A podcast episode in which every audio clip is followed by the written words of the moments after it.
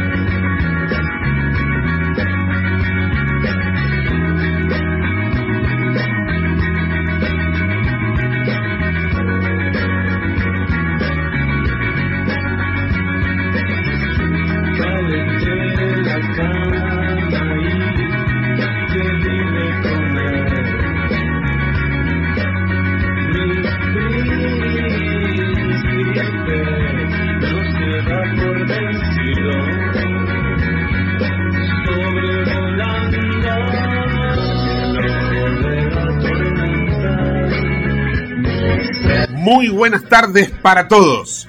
Estás en el ojo de la tormenta.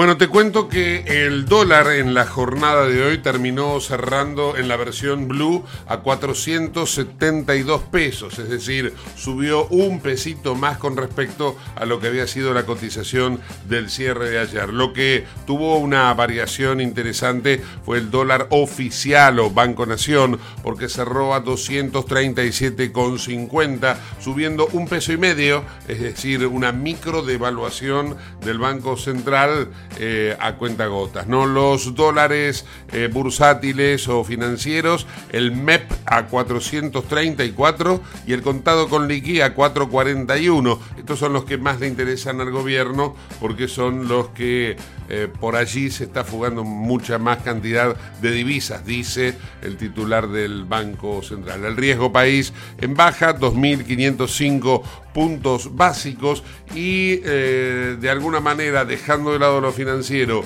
y anticipando un poco lo institucional, eh, todo indicaría que el próximo domingo va a haber solamente elecciones en Salta, Tierra del Fuego y La Pampa para gobernador. Resta saber qué va a ocurrir con Tucumán y San Juan, en donde, como ustedes ya saben, lo anticipábamos ayer, fueron suspendidas las elecciones para gobernador en esas provincias, aunque en San Juan UNIAC dijo que las elecciones eh, de legisladores van a continuar igual. Pero de esto nos vamos a ocupar en un ratito nomás. Comunicate al 11 5965 2020. El WhatsApp de Late. Ahora, como es habitual, vamos al informe de tránsito. Dale, vamos. En el ojo de la tormenta actualizamos la información del tránsito y los servicios públicos. Alejandro Ginart, muy buenas tardes, ¿cómo estamos? Muy buenas tardes, Gustavo, un placer como siempre. Bueno, le cuento, eh, en el centro de la ciudad, eh, protestas, en este caso en Avenida Alén, eh, sentido sur, entre Viamonte y Tucumán. Por el momento hay manifestantes sobre la vereda, hay personal policial custodiando la zona, pero posiblemente, y esto tiene que ver con el regreso, puedan cortar esta vía hacia el sur. Así que precaución los que circulan por el Bajo Porteño. También hay eh, una protesta con un corte total por, manifestantes, en este caso son de ATE, en Hipólito Irigoyen, entre Bernardo Irigoyen y Tacuarí. Ahí está cortado. Eh, por supuesto que esto complica todas las calles paralelas, así que ya sabiendo dónde está el corte pueden evitar esta zona. Y por último, en Ascuénaga y Arenales eh, hay también otro corte total. Estos son manifestantes, eh, son estudiantes autoconvocados. Eh. Realmente no sé qué, están reclamando, pero bueno, ahí están interrumpiendo esta, este cruce de calles, Ascuénaga y Arenales. Nos vamos a, las salidas al Gran Buenos Aires, en este caso la avenida 9 de Julio Sur, con buena marcha, algo algo de demora en la salida del puente Porredón, pero por el momento se marcha bien. Hacia el norte, por la avenida 9 de Julio, en el empalme con la autopista Ilía, se marcha bien hasta la zona del aeropuerto. Ahí el aeropuerto, el aeroparque, ahí cuando ya se, se empieza a trabar hasta el enlace con la avenida General Paz. General Paz, como siempre, cargada en ambos sentidos, eh, mucho más fluida hacia el Río de la Plata, pero eh, las demoras se hacen hacia Puente de la Noria, en la zona de enlace con Panamericana, la zona de Liniers y el ingreso a Puente de la Noria. Eh, las demás autopistas, eh, en este caso la Panamericana, la autopista del Oeste, la autopista Richieri, estas tres con buena marcha, cargadas por supuesto hacia el norte y hacia el sur oeste, en el caso de Richieri, y finalmente la autopista Buenos Aires-La Plata, donde esta mañana fue un caos para los que llegaban a la ciudad porque había una protesta de dueños de micros particulares que pedían una prórroga. Estos micros tienen 10 años para poder circular con pasajeros y a los 10 años se vence. Bueno, el argumento es que durante la pandemia ellos no pudieron circular y pedían una prórroga, cosa que aparentemente fue otorgada y después de, de varias horas, de varias horas, esto después de las 15 levantaron el corte, pero bueno, a una hora que ya no circula tanta gente hacia la ciudad, todo el tránsito está hacia La Plata. Y en esta misma autopista, en el kilómetro 42, hacia la ciudad de Buenos Aires, hubo un choque, ahí volcó un auto, lo retiraron en banquina, pero bueno, en este caso se hace lento por los curiosos. Eh, finalmente, los servicios de trenes subtes y premetro, por el momento, todos a horarios y sin inconvenientes. Eh, hasta cualquier momento, Gustavo.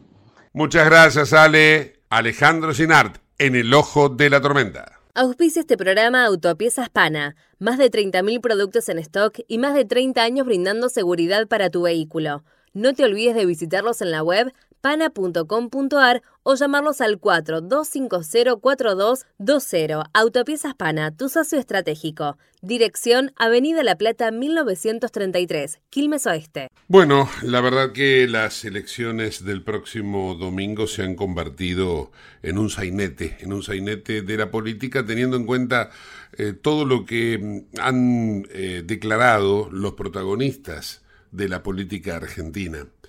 Por un lado, Alberto Fernández, que sale a criticar a la Corte Suprema eh, de una manera, mm, tal vez yo diría, eh, inapropiada. Inapropiada porque él es cabeza de un poder, del poder político, el poder ejecutivo, y sale a criticar al poder judicial, que eh, también está en falta porque mm, la verdad que tuvo bastante tiempo para resolver la cuestión de las provincias de San Juan y Tucumán, en donde hay evidentemente una flagrante inconstitucionalidad porque se eh, vulneran las cartas magnas provinciales, independientemente de que la interpretación de los juristas provinciales eh, sea proclive al gobernador de turno.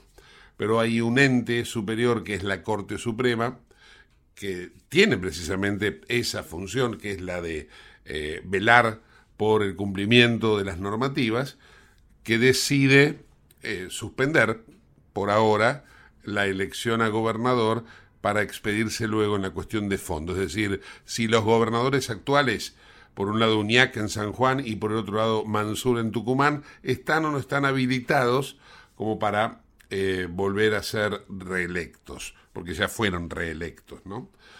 La cuestión es que Alberto Fernández salió a criticarlo, el fallo de la Corte, y dijo cosas como esta. Escuchemos. En el día de ayer, la Corte Suprema de Justicia de la Nación dispuso, a través de una medida cautelar, suspender las elecciones provinciales que el próximo domingo debían desarrollarse en Tucumán y en San Juan. Esa decisión fue tomada después de tener durante largo tiempo la cuestión en estudio, arrogándose una competencia de dudosa legitimidad. Y cuando los órganos judiciales pertinentes de cada una de esas provincias ya habían avalado la legitimidad de los comicios. No puedo soslayar que esa decisión afecta a dos provincias en las que se proyectaba el triunfo del peronismo, que se habrían sumado a otros triunfos del oficialismo ocurridos el último domingo.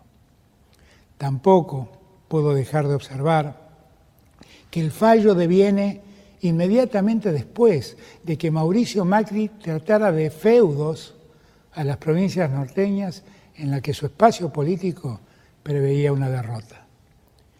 La Corte Suprema de Justicia ha demostrado una vez más que es capaz de adecuar sus decisiones a las necesidades políticas de la oposición y así, otra vez, ha dejado en evidencia su carácter antidemocrático y su profunda desatención al régimen federal que nos gobierna. En síntesis, las elecciones de las provincias de San Juan y Tucumán, que fueron suspendidas, deja a la democracia como rehén de un grupo de jueces que no observan criterios de justicia y que cada día, a la luz de lo que se ve en la investigación que lleva adelante la Comisión de Juicio Político de la Cámara de Diputados de la Nación, están más implicadas en severas irregularidades administrativas y en maniobras que sirven a la actual oposición. Si el máximo tribunal del país no respeta la libertad de poderes, si avasalla compulsivamente el federalismo y la autonomía de las provincias, si va contra uno de los derechos supremos del ciudadano en democracia, que es el voto popular, entonces la justicia de esta república se ha degradado. El Poder Judicial tiene que entender que no puede manipular los tiempos electorales bajo el pretexto de preservar principios republicanos. No puede ser que sigan avasallando a los pueblos del interior de la patria, preservando los intereses de sus amigos políticos o sus amigos empresarios.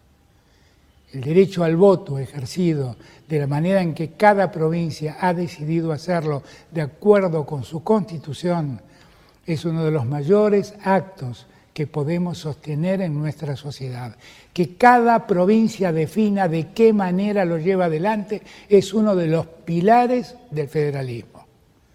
Evidentemente, los jueces que aceptaron ser designados por decreto por Mauricio Macri siguen respondiendo a sus órdenes. Tampoco es casual que hayan dictado la suspensión de los comicios en el mismo momento en el que se desarrollaba una sesión del juicio político en el Congreso de la Nación donde se estaba denunciando a miembros de la Corte por supuesta corrupción en el manejo de fondos públicos.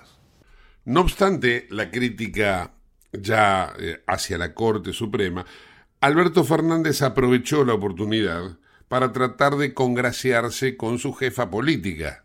Sí, sí, eh, ya sabemos que el presidente de la nación no podría tener un jefe político. Sin embargo, en la Argentina, que está todo subvertido, eh, o utilizando las palabras del propio eh, Alberto Fernández, está todo degradado desde hace tiempo, inclusive desde antes que él fuera electo, bueno, eh, sale a defender a Cristina Fernández de Kirchner en estos términos. Escuchemos. No conocemos el patrimonio de ningún magistrado de la Corte Suprema. Algunos jueces deben explicar en virtud de qué razón participaron de un encuentro en Lago Escondido promovido y pagado por empresarios de medios y funcionarios opositores. ¿Por qué tomaron ilegalmente el Consejo de la Magistratura?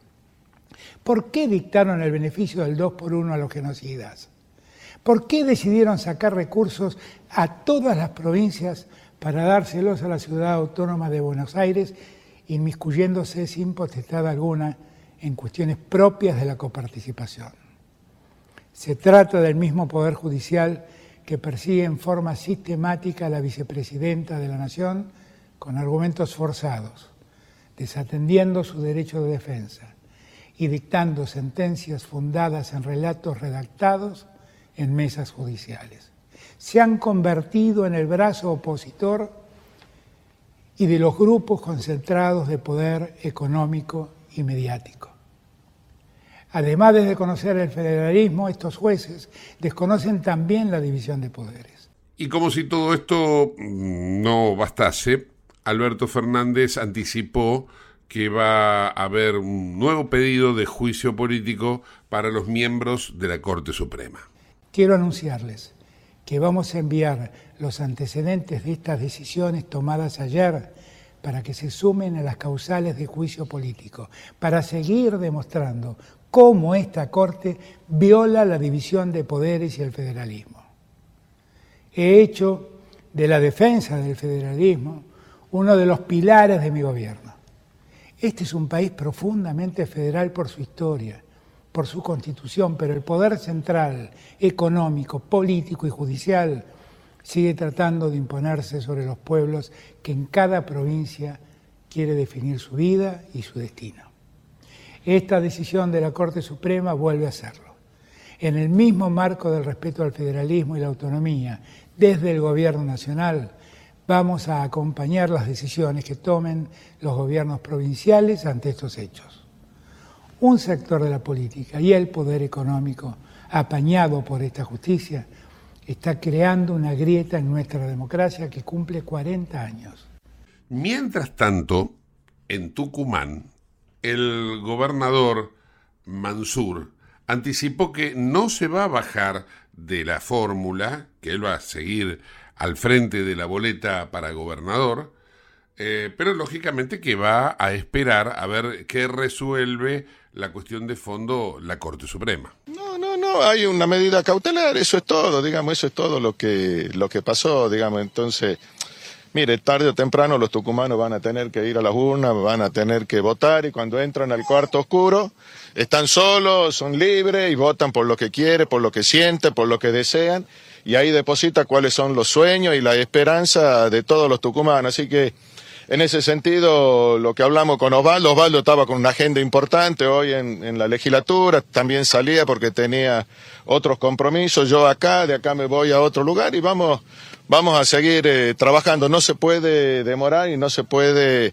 interrumpir todo lo que tiene que ver con lo que es la gestión. Y ahí cobra un rol central eh, los comisionados comunales, los intendentes, toda la estructura que hoy no, nos acompañan. Así que vamos a redoblar los esfuerzos, vamos a, seguir. La Junta Electoral nos comunicó esto, obviamente si la Junta Electoral decide eso es totalmente eh, independiente, así que nosotros respetamos y avalamos. En tanto, en San Juan, el gobernador Uñac anticipó que va a acatar el fallo, pero con críticas hacia la Corte Suprema.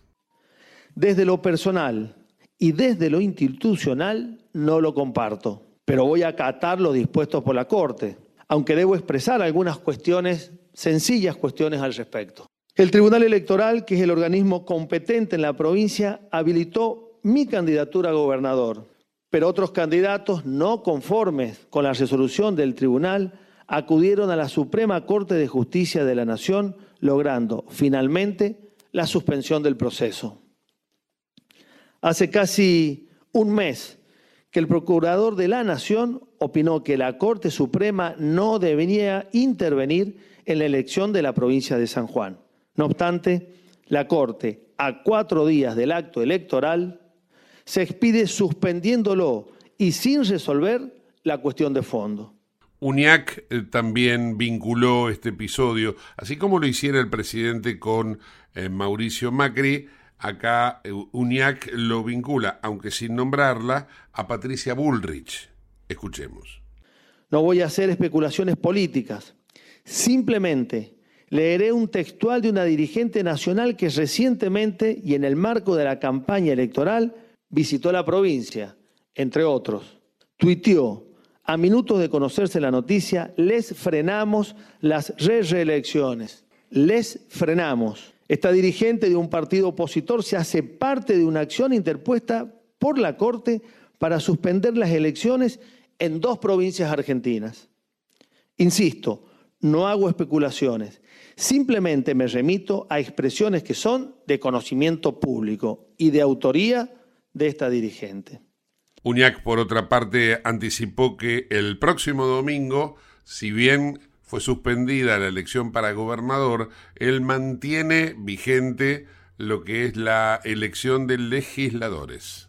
El Tribunal Electoral de la provincia, en función del carácter restrictivo de lo dispuesto por la Suprema Corte de Justicia de la Nación, ha resuelto que las categorías no expresamente suspendidas celebren, eh, celebren elecciones por lo que este domingo podremos elegir diputados provinciales, intendentes y concejales. Concurramos masivamente a votar. Demostremos que los sanjuaninos queremos elegir a nuestras autoridades sin limitaciones ni condicionantes.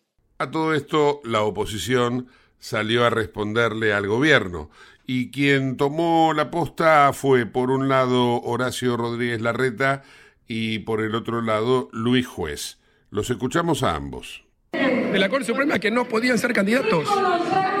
Estaban violando la Constitución, queriendo imponer candidaturas que no correspondían, eran inconstitucionales.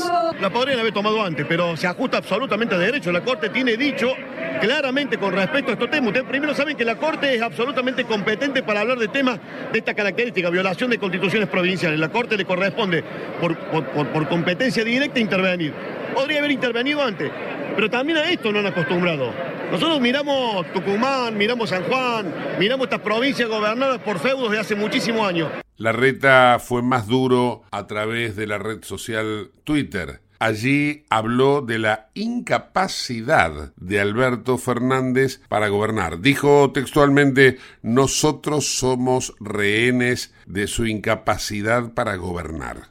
De esta manera es como se está desarrollando, podríamos decir, la campaña electoral hoy en día en la Argentina. ¿Estás buscando vinos para darte un gusto o para regalar? La Vinoteca Uva Morada cuenta con una amplia variedad de vinos exclusivos para diferentes ocasiones. Buscala en Instagram, arroba uva morada ok. Uva morada, vinos especiales para personas especiales arroba uva morado.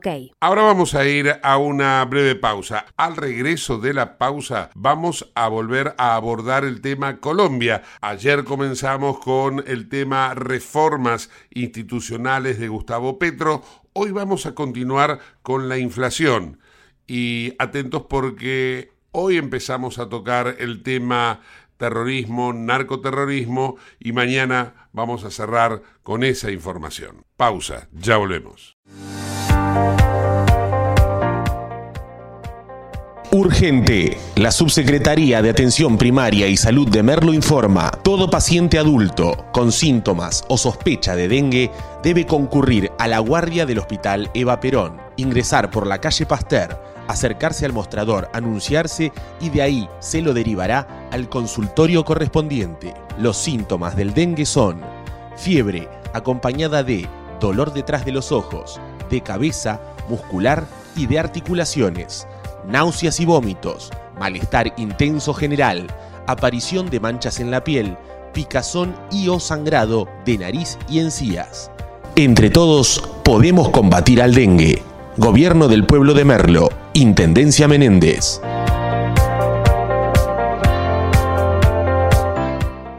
Autopiezas Pana, distribuidor nacional de autopartes, líder en el rubro suspensión, dirección y frenos para vehículos. Para más información sobre las marcas que trabajamos, visítanos en nuestra web pana.com.ar o escribinos a nuestro email pana.pana.com.ar. Autopiezas Pana, tu socio estratégico.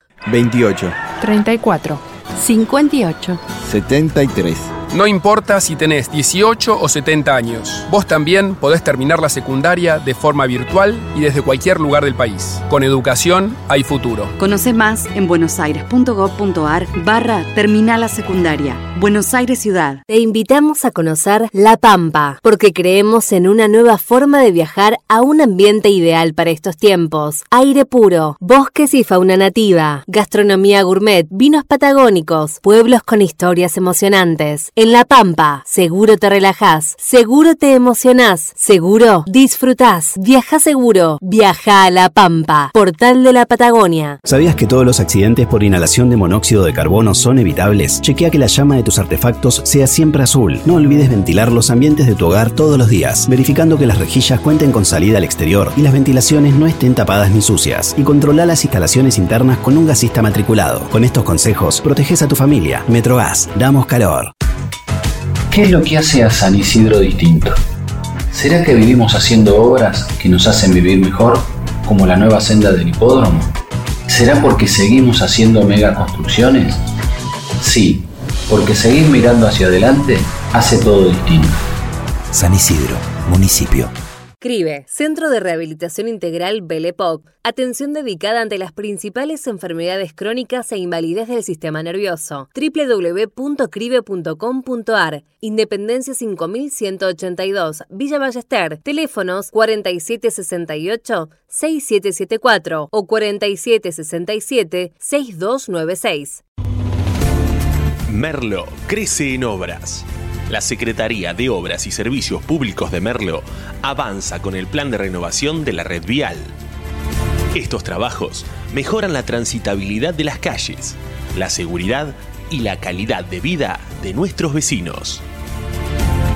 Ya finalizaron trabajos de pavimentación en la calle Junín entre Cervantes y Ruta 40 en Merlo Centro. Se encuentran en ejecución en Irigoyen entre Garay y Cámpora en Merlo Norte y continúan nuevas obras en el distrito. Merlo crece en obras. Intendencia Menéndez. ¿Tenés Galicia? Tenés que saber algo. ¿Tenés alguna duda? Tenés alguien que te escucha y te da atención 24/7. ¿Tenés ganas de hacer algo? Tenés muchos beneficios en lo que más te gusta. Tenés ganas de no hacer nada. Tenés una app para hacer todo desde el celular sin moverte del sillón de tu casa. Tenés, todo para vivir un día a día mejor. Tenés Galicia. Tenés Galicia.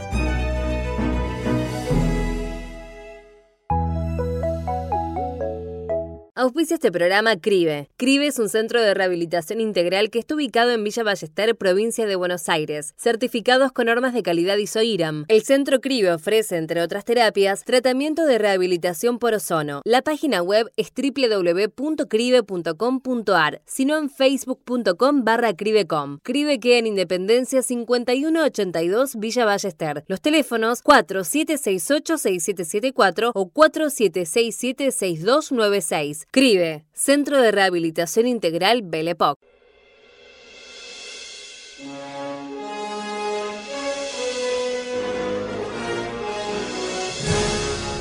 Llega al ojo de la tormenta el profesor Adrián Piñatelli y su nave interestelar. Muy buenas tardes. Gustavo Mura le habla. Gustavo Mura, muy buenas tardes. ¿Cómo te va? Bien, bien. ¿Cómo andamos? Bien, bien. Con la, ya, con la nave interestelar llena de música. ¿En serio? A ver. A todo lo que da, vengo. A todo lo que da porque mañana, 11, Sí. se cumplen 210 años del himno nacional argentino. Ah, mire usted. Que no creo que haya pieza musical tan castigada como el himno. Sí. tan castigada, tan maltratada, como de durar 24 minutos terminamos tarareando el estribillo. ¿No? Qué bárbaro, sí, sí, sí. Es Eh, cierto. Y a veces cantándola mal encima. Claro, claro, y muchos que ni, los, ni saben la letra, ¿no? Una vergüenza. Pero eh, vos sabés que, la, que el, eh, en, en Buenos Aires, a partir de 1813, se empezó a celebrar lo que se, con, eh, lo que se conoce en los libros de historia como la Asamblea del Año 13, una asamblea constituyente, cuyo fin último de, era darnos una constitución a la que nunca llegamos, pero en el medio se ordenó un poco el país, eh, por ejemplo, eh, aboliendo la esclavitud y decretando la libertad de vientres, se aprobó el uso del escudo nacional, una serie de medidas, y entre ellas eh, los, los asambleístas dijeron, muchachos, tenemos que tener una marcha patriótica. No se conocía como himno en ese momento. Necesitamos una, una marcha eh, patriótica. Entonces, eh, lo que hicieron fueron, che, ¿quién, quién es el voluntario para escribir un, un himno? Entonces se anotaron dos. Uno era eh, Fray Cayetano Rodríguez, que era un cura sanpedrino, y Vicente López y Planes. Ajá. Ambos dos eh, se anotaron para... A Vicente López y Planes no se le caía una idea. No se le caía una idea ni ahí. Hasta que en la noche del sábado 8 de mayo de 1813 fue a la obra de teatro eh, Antonio y Cleopatra, que se daba en el Teatro de la Comedia. El Teatro de la Comedia estaba en lo que hoy es la esquina de Reconquista y Perón. era el único teatro de la, de la ciudad, ¿no? Eh, y, el hombre estaba en la mitad de la, de la obra, había terminado el segundo acto cuando de pronto se levanta y dice, me voy a mi casa, me voy a mi casa a escribir. Los amigos le dijeron, no, quédate, espérate, termina de ver la obra, no, me voy, me voy, me voy, y se fue corriendo a su casa, él vivía en una casa en la calle Perú, el 300, siempre vivió en la misma casa, allí nació, allí vivió cuando se casó y allí murió. Y, y de un saque en una noche se escribió el himno nacional argentino, tenía 29 años, era abogado, Vicente López y Planes, había adherido a la Revolución de Mayo y a partir de ahí ocupó diversos lugares, llegó a ser eh, presidente después de Bernardino Rivadavia, llegó a ser gobernador bonaerense después de Juan Manuel de Rosas, era una suerte de piloto de tormentas porque era una persona muy componedora, eh, con el, muy dialoguista, eh, muy de acercar partes. cuando fue a la sesión de la asamblea del 11 de mayo, él y Fray Cayetano Rodríguez, cada uno llevaron sus, versiones. Primero leyeron la de Vicente López y Planes y hubo una aclamación general, tras lo cual eh, el cura, eh, cuando le dijeron, che, vos tenías una copia, no, no, no, no, no traje nada, se la guardó y se aprobó la de Vicente López y Planes. Eh, la música la puso Blas Parera, que era un catalán que había llegado al país a fines del siglo XVIII, un catalán que vivía con una mano atrás y otra adelante, sobrevivía dando clases de música, clases de música particular, y aparte era profesor de música en la Casa de los Niños Expósitos, es decir, la Casa de los Niños Huérfanos, se terminaría casando con una de sus alumnas, con Facunda del Rey, que tenía 15 años, y formaría una familia. Eh, Blas Parera cobró 200 pesos por ponerle la música al himno, Vicente López y Planes no quiso cobrar un solo peso, y así pasó la historia, el himno, entonces era muy ofensivo con, España, era terrible, terrible este, con, contra España, ¿no? Eh, decía, más los bravos que unidos juraron su feliz libertad sostener, a esos tigres sedientos de sangre, fuertes pechos sabrán oponer. Hablaba del ibérico altivo león, este, son letreros eternos que dicen aquí el brazo argentino triunfó, aquí el fiero opresor de la patria su cerviz orgullosa dobló. Terrible, eh, si lo, si, cuando se lo cantaba, eh, si lo cantaban entero, 20 minutos duraba. Eh, los, eh, el músico Esnaola hizo los arreglos musicales por 1860 y cuando asumió Roca la presidencia, la segunda presidencia, dijo, che, el himno atrasa porque con España nos, reconoció la independencia, somos amigos, no podemos tener un himno que insulte a ese país de esa forma. Entonces eh, se empezó a recortar, se empezó a cantar eh, las primeras cuatro, las últimas cuatro estrofas, como hacemos ahora. Marcelo T. Alvear en 1928 ratificó lo dispuesto por Roca, lo que yo estoy resumiendo en un minuto, eh, insumió horas y horas de debates que algunos lo querían entero, otros lo querían modificar, otros lo querían partir al medio, imagínate lo que era lo que era el país, las distintas opiniones, los distintos políticos. Entonces se quedó de las primeras cuatro, las últimas cuatro, con, em, con la ratificación que hizo Marcelo T. Alvear en 1928, y así se cantó y terminó siendo bastardeado tal vez, no sé por qué, tal vez el, el, eh, las aperturas de los partidos de fútbol internacionales, porque seguramente cantar el himno, como lo veníamos cantando, aún seguía siendo muy largo y muy oneroso, tal vez para las transmisiones de fútbol, para las transmisiones internacionales, y lo que se hace en el último, lo que se hizo en el último mundial fue la tarea del estribillo. Claro, sí. Sí, eh, eh, por lo general se hace eso porque hay, hay mucha gente que no, como vos dijiste al principio, que no lo sabe. Directamente Sí, no, es cierto. Es no cierto. se sabe. Una pena, ¿no? Porque la verdad que tendría, tendría que estar eh, casi por obligación, ¿no? El, el himno es, Claro. eh, es, es la camiseta eh, que tienen en el pecho, nada más que hecha música.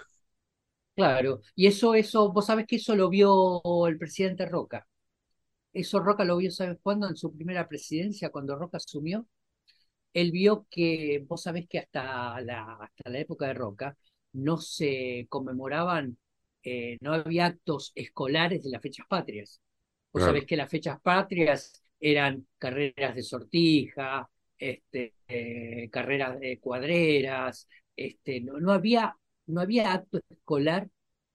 Entonces lo que hace Roca ante la irrupción de la inmigración, donde los italianos y los españoles armaban sus propias escuelas en la propia ciudad de Buenos Aires, sin darle bolilla a la Argentina y sí prestándole atención a las fechas patrias de sus países, lo que hace Roca es unificar guardapolvo blanco, se canta el himno, se hace un acto, se hace desfile militar, donde después que desfilaban los soldados, desfilaban las escuelas con los alumnos.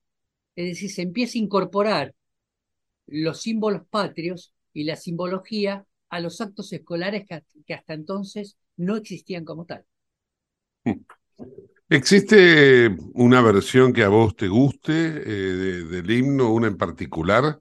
Porque viste que hay diferentes interpretaciones. Está la, la, la- la de orquesta, la de banda militar, están las que han hecho cantantes, por ejemplo, Patricia Sí. Sosa, Charlie García, está la que tocaba solamente que es música, que tocó Ciro eh, arriba del avión cuando Sí. el de Ciro y los persas. Bueno, La, la de Está la, Charly la García canción que cantó, la que cantó Elegante está también, ¿no? No, sí, por favor, no, eso no. No me anotes en esa. Me anoto no. en la de Charlie. En la de Charlie sí. La de Charlie. En la de Charlie sí. En la de Charlie me anoto. Pero no, en la de Elegante no. No, no. Bien. eh, eh, eso es, vos sabés que es un símbolo patrio el himno, como la bandera. Por eso te decía. Por eso te Es decía. un símbolo patrio, no es un, ¿viste? ¿Qué sé Sí. yo? No sé. Vamos, vamos a hacer eh, una eh, un homenaje entonces con la, el himno, lo vamos a, a cerrar el informe de hoy, con el himno interpretado por Charlie. Ah, buenísimo, me encantó, me encantó. Profe, hasta la semana que viene. Gracias, ¿eh? Hasta la semana que viene, Gustavo. Hasta luego. Chao, chao. El profe Adrián Piñatelli en el ojo de la tormenta.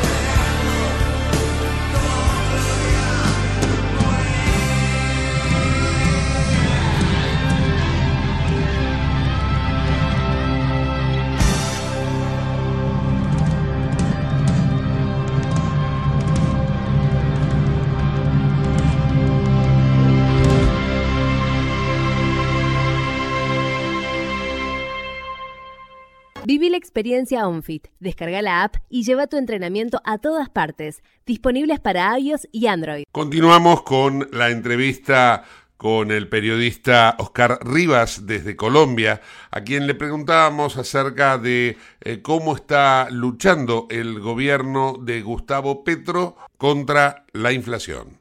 Digamos que se, se trabaja pero estos escándalos mediáticos que suceden con el gobierno vuelve y entra en una inestabilidad económica. Entonces eh, empieza a bajar, empieza a bajar y luego aparece un escándalo mediático con el presidente, con la vicepresidenta, de pronto con algún fiscal y, vuelve y entra esa incertidumbre. Por ejemplo, ahora hay una gran crisis en la cuestión petrolera.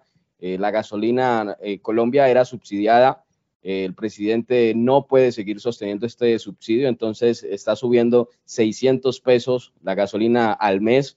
Entonces, la gasolina cuando llegó Gustavo Petro está alrededor de 9 mil pesos, hoy está en 12 mil 500, entonces estamos hablando que en menos de un año de gobierno ya la gasolina ha subido casi el 40 o 50% de lo que estaba y se espera a que llegue a los 16 mil pesos. Entonces, estamos en 9 mil hasta junio del, 2000, del 2022 y ahora ya va a llegar hasta 16 mil pesos. Entonces, ahí es donde está la, la, incertidumbre petrolera y la incertidumbre con una ministra de Minas que ha tenido unas salidas en falso bastante, bastante preocupantes y que eso sí afecta directamente lo que tenga que ver con el petróleo, afecta directamente la inflación en Colombia porque somos un país que pues es petrolero.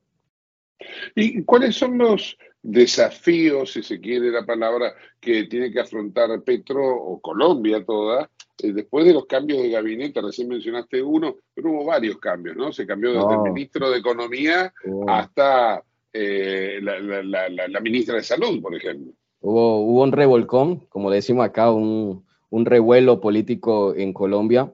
La salida de 10 fiscales, de 10 ministros, perdón, 10 eh, ministros que estaban en, el país que hacían parte de partidos políticos, eh, digamos que para que el presidente de la República hiciera alianzas, se hizo un partido que se llama el Pacto Histórico, en el cual pertenecieron diferentes o, lo formaron diferentes partidos políticos y a medida que el presidente fue ganando poder, fue ganando en las elecciones, eh, lógicamente el Partido Liberal le dijo, deme un ministerio, el Partido Conservador le dijo, deme otro ministerio, y lógicamente porque así se maneja la política. Ya Gustavo Petro eh, pues, tomó la decisión de sacar a estos ministros porque no estaban en la misma línea de, su pensamiento. Entonces muchas personas dicen que tiene que, que, que puede ser, digamos, como una especie de dictadura, que se puede ver como una especie de control total, que quiere llevarse a todos los ministerios, pero digamos que si él quiere hacer algo, pues para hacerlo necesita gente que esté en la misma línea de, conocimiento y también de, administrativa para poder lograrlo. Hay una reforma de salud que se viene, hay una reforma agraria, hay una reforma pensional que todavía generan mucha, mucha incertidumbre y eso sobre todo, vuelvo y qué pena ser tan reiterativo, esta incertidumbre que genera la reforma, la reforma agraria, la reforma pensional, la reforma a la salud, la reforma al trabajo, eh, eh, toda esa incertidumbre hace que precisamente la economía no sea estable y no hayan grupos inversores. Entonces, ¿qué es lo que toca hacer? Que se tome las mejores decisiones por parte del Congreso de la República, los ministerios que presenten proyectos que en verdad le, le den fortaleza al país y que se pueda salir adelante. Y otro de los proyectos más ambiciosos que tiene Gustavo Petro, como empezamos a hablar, fue el de la paz total, que está muy complicado, o al menos eh, hasta ahora se ve que va muy, muy, va a pasos muy pequeños y que con cualquier cosa se puede caer este proyecto. Entonces eh, hay que esperar, hay que desearle lo mejor porque lógicamente somos colombianos y queremos que el país progrese, que sea un país que ya no tenga estos grupos armados al margen de la ley, que sea un país sin narcotráfico, que sea un país próspero, que las empresas extranjeras vengan, inviertan en Colombia, porque cuando hay inversión se genera trabajo y ese trabajo genera más gastos y la economía empieza a, dinamizarse, empieza a haber efectivo, empieza a haber dinero en las calles y esto hace que eh, todo empiece a fluir, que desde el campesino hasta el máximo accionista de un supermercado puedan ganar y verse beneficiados y haya una circulación aceptable de, este flujo económico. Claro, claro. Em, uno tiende a pensar que la Colombia de la época de Pablo Escobar era por ahí el punto más alto de la violencia que al menos eh, podía coexistir en una sociedad, ¿no? Y luego vino un momento en el cual, desde al menos desde Argentina, ¿no? Miramos u observamos, sería la palabra más, más correcta, observamos que Colombia es como que se normalizó. Em, de acuerdo a lo que vos acabas de contar, este clan del Golfo, las 200 muertes, eh, la, búsqueda de la pacificación en Colombia, quiere decir que no se había pacificado Colombia. A ver, ¿por qué no nos pones en contexto de cómo está, desde el punto de vista de, no sé si hay un índice de la violencia en Colombia, para eh, saber, por ejemplo, eh, uno, busca en Internet y encuentra asesinatos de líderes sociales. Por ejemplo, en el año en curso mm, han pasado prácticamente ya la decena de líderes sociales asesinados. ¿Por qué no nos contás un poco este perfil de Colombia? Acá en Colombia hay un dicho que dice, a rey muerto, rey puesto. Eh, muere Pablo Escobar, quedan los hermanos Rodríguez, capturan los hermanos Rodríguez, queda el cartel del norte del valle, cae el cartel del norte del valle y empiezan a haber microcarteles que ya no tenían, digamos, ese dominio total, pero que de todas maneras hacen que este flagelo de la delincuencia se siga viviendo y se siga viendo a flor de piel en Colombia. Hubo un momento en el cual eh, Juan Manuel Santos, presidente, expresidente de la República, intentó hacer un acuerdo de paz con las FARC, pero podemos ver que fue un acuerdo que desafortunadamente se hizo a medias, porque quedan disidencias de las FARC. Entonces, no todas las FARC se desmovilizaron. Y eso es lo que hoy está atacando, por ejemplo, departamentos como el Cauca, Valle, Nariño, Chocó, que se están peleando todos estos territorios porque son territorios que geográficamente son muy ricos y muy, y muy buenos, por decirlo así, para la siembra de coca, para crear laboratorios, para exportar, para la minería ilegal, que también es otra de las problemáticas que se pelean estos grupos armados al margen de la ley. Entonces, eh, hace que en Colombia sea muy difícil llegar a, tener algún tipo de acuerdo, porque eh, hay un cabecilla, hace negociaciones con el gobierno, se compromete a que ese grupo armado al margen de la ley va a salir de, digamos, de, delinquir, pero hay una persona en esa misma estructura que dice, no, yo no me quiero salir, yo voy por otro lado, creo mi propia disidencia y armo mi propio grupo otra vez y como eh, en Colombia, desafortunadamente, después de, todos estos años del narcotráfico, se creó la cultura de la plata fácil, de la plata rápida. Entonces, eh, si yo puedo hacerme 100 millones de pesos en una semana, a poder hacérmela en seis meses, ocho meses, pues lógicamente eh, esto y la falta de educación también en, en, muchos municipios de las, en zonas rurales es muy escasa la educación entonces, eh, eh, todo esto va creando